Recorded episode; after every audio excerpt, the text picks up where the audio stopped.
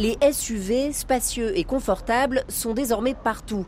Difficile de passer à côté, ils pèsent 200 kg de plus qu'une voiture standard, sont 25 cm plus longs et 10 cm plus larges.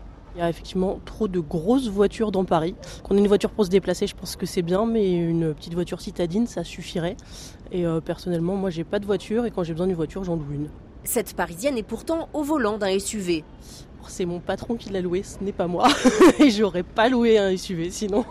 Car ces grosses voitures posent problème en ville, selon elle. C'est-à-dire que je trouve qu'il n'y a plus de place pour les piétons. Tu piétonnes euh, la plupart du temps. Et puis, bah, de pollution, quoi. Comme les SUV sont plus lourds, ils ont besoin de plus de carburant pour fonctionner.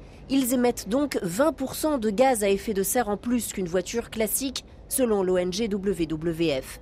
En plus de la pollution, ils posent aussi des problèmes de sécurité et de partage équitable de l'espace public, plaide pour sa part la mairie de Paris. Pour décourager la présence de ces imposants véhicules, la ville veut donc multiplier par trois le prix du stationnement. Autrement dit, garer son SUV dans le centre-ville pourrait bientôt coûter 18 euros de l'heure, une mesure qui ne concernerait pas les résidents parisiens. Je vois pas vraiment l'intérêt.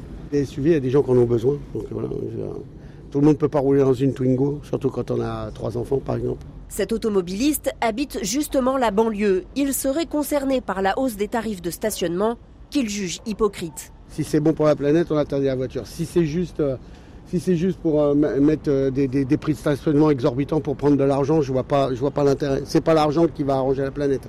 Au contraire, les politiques pour limiter la place de la voiture en ville sont nécessaires, juge Jean Burcard, directeur du plaidoyer du WWF France, joint par téléphone. Il estime que les SUV sont un véritable fléau écologique et passer au SUV électrique n'est pas une solution selon lui on a besoin absolument du véhicule électrique pour la transition écologique. Par contre, il faut des véhicules qui soient les plus légers Les SUV électriques, comme ce sont des véhicules plus lourds, demandent davantage de métaux critiques, donc qui sont le lithium, le cobalt, le nickel ou encore le cuivre. Et donc, on va créer une pénurie sur d'autres besoins euh, parce que les métaux critiques sont nécessaires à toute la transition écologique. Selon l'ADEME, l'agence de la transition écologique en France, le bilan carbone d'un SUV électrique n'est intéressant qu'après 100 000 km parcourus, Autant dire que l'intérêt est mince en termes écologiques.